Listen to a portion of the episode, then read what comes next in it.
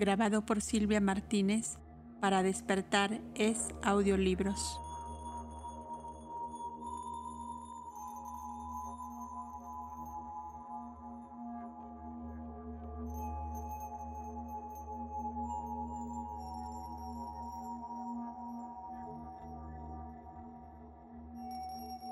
Doctrina Secreta Tomo 4. Síntesis de la ciencia, la religión y la filosofía. Por Elena Petrova Blavatsky. Título. El simbolismo arcaico de las religiones del mundo y de la ciencia.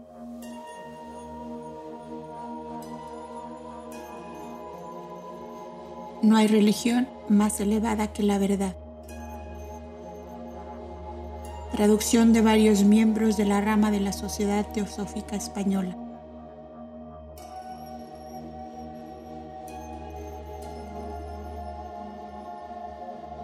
Parte 2.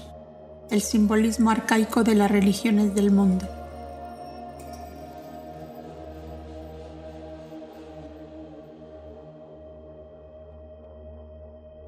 Los relatos de la doctrina son sus vestiduras, el ignorante mira solo el traje, esto es, el relato de la doctrina.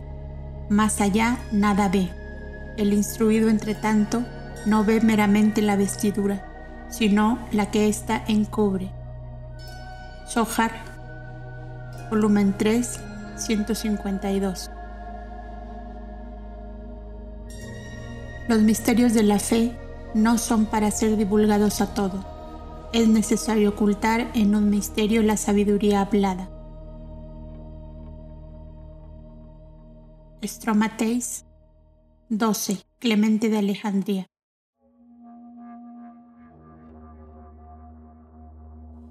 El simbolismo arcaico de las religiones del mundo. Sección 1. Doctrinas esotéricas corroboradas en todas las escrituras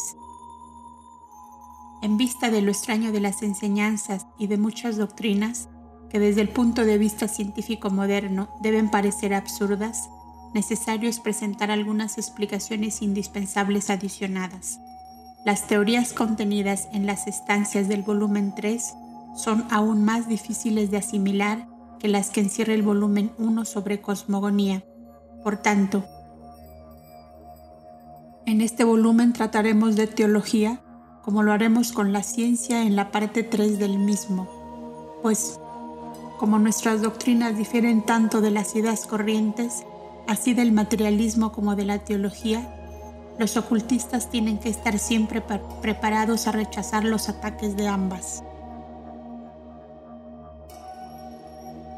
Nunca se recordará al lector demasiado que, como lo prueban gran número de citas de varias escrituras antiguas, estas enseñanzas son tan viejas como el mundo y que la presente obra no es más que una tentativa para expresar en lenguaje moderno y en la fraseología familiar a los hombres cultos y científicos estudiosos el Génesis y la historia arcaicos, según se enseñan en ciertos centros asiáticos de enseñanza esotérica. Ellos tienen que ser aceptados o rechazados por mérito propio, ya sea completa o parcialmente pero no antes de haber sido cuidadosamente comparados con los correspondientes dogmas teológicos y las teorías y especulaciones científicas modernas. Siéntese verdadera duda de si en nuestra época, con toda su penetración intelectual, se llegará a descubrir en cada hilación occidental tan solo un sabio o filósofo no iniciado capaz de comprender por completo el espíritu de la filosofía arcaica ni puede tampoco esperarse que suceda antes de que el significado verdadero del alfa y omega del esoterismo oriental, los términos Sat y Asat, tan libremente usados en el Rig Veda y en otras partes, sea por completo asimilado. Sin esta clave de la sabiduría aria, la cosmogonía de los rishis y arhats o arats corre peligro de permanecer letra muerta para los orientalistas en general. Asat no es tan solo la negación de Sat, ni tampoco es lo no existente todavía, pues Sat no es en sí ni la existencia ni el ser. Sat es lo inmutable, la raíz siempre presente, eterna y sin cambio, de la cual y por medio de la cual procede todo, pero es mucho más que la fuerza potencial en la semilla que impulsa hacia adelante el proceso del desarrollo o lo que ahora se llama evolución. Es lo que está constantemente transmutándose aunque jamás se manifiesta. Sat nace de Asad y Asad es engendrado por Sat. El movimiento perpetuo en un círculo verdaderamente, aunque es un círculo que solo puede cuadrarse en la iniciación suprema, en el vestíbulo del Paranirvana. Barth hizo una reflexión sobre el Rig Veda que quiso ser una crítica fuerte y por tanto una opinión poco común y original, según se creyó, de este volumen arcaico. Sucedió sin embargo que en su crítica este sabio reveló una verdad sin que él mismo se diese cuenta de su alcance. Principia él por decir que ni el lenguaje ni el pensamiento del Rig Veda ha podido descubrir esa cualidad de sencillez natural primitiva que quieren muchos ver en él. Barth tenía a Max Müller ante su visión mental cuando escribió esto, pues el famoso profesor de Oxford ha caracterizado por completo los himnos del Rig Veda como expresión no sofisticada del sentimiento religioso de una gente inocente y pastoril. En los himnos védicos, las ideas y mitos aparecen en su forma más fresca y sencilla, piensa el sabio sanskritista. Bart, sin embargo, es de diferente opinión. Tan divididas y personales son las opiniones de los sanskritistas respecto de la importancia y valor intrínseco del Rig Veda que resultan completamente tendenciosas en cualquier sentido que se inclinen. Así, el profesor Max Müller declara que en ninguna parte se ve tan claramente la distancia que separa los antiguos poemas de la India de la literatura más antigua de Grecia, que cuando comparamos los crecientes mitos del Veda con los mitos completamente desarrollados y decadentes en que se funda la poesía de Homero. El Veda es la verdadera teogonía de las razas arias, mientras que la de Hesiodo, mientras que la de Hesiodo es una caricatura desfigurada de la imagen original. Este es un acerto concluyente y quizá más bien injusto en su aplicación general, pero ¿por qué no tratar de explicarlo? Los orientalistas no pueden hacerlo porque ellos rechazan la cronología de la doctrina secreta y les es duro admitir el hecho de que entre los himnos del Rig Veda y la teogonía de Osiodo hayan transcurrido decenas de miles de años Así es que no ven que los mitos griegos no son ya el lenguaje simbólico primitivo de los iniciados. Discípulos de los hierofantes dioses, los sacrificadores, divinos antiguos y que desfigurados por la distancia y recargados con el desarrollo exuberante de la fantasía humana profana, aparecen ahora como imágenes desfiguradas de estrellas en movientes ondas.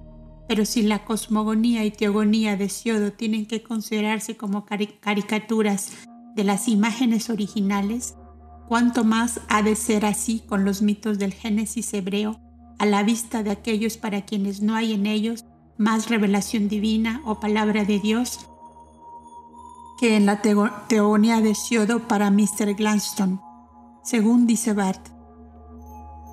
La poesía que contiene el Rig Veda me parece, por el contrario, que es de un carácter singularmente refinado y artificialmente elaborado, lleno de alusiones y reticencias, de pretensiones al misticismo y a la penetración teosófica, y el modo que se expresa hace recordar con más frecuencia la fraseología usada por ciertos pequeños grupos de iniciados que el lenguaje poético de una gran comunidad.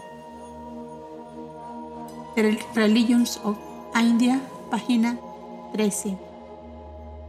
No nos detendremos a preguntar al crítico qué es lo que él sabe acerca de la fraseología usada por los iniciados o si él mismo pertenece a semejante agrupación, pues en este caso no hubiera ciertamente usado este lenguaje, pero lo expuesto arriba demuestra el notable desacuerdo entre los sabios aún respecto del carácter externo del Rig Veda ¿Qué es pues lo que pueden saber los sánscritistas modernos acerca de su sentido interno o esotérico, salvo la exacta deducción de Barr de que esta escritura ha sido compilada por iniciados? Toda la presente obra es una tentativa para probar esta verdad.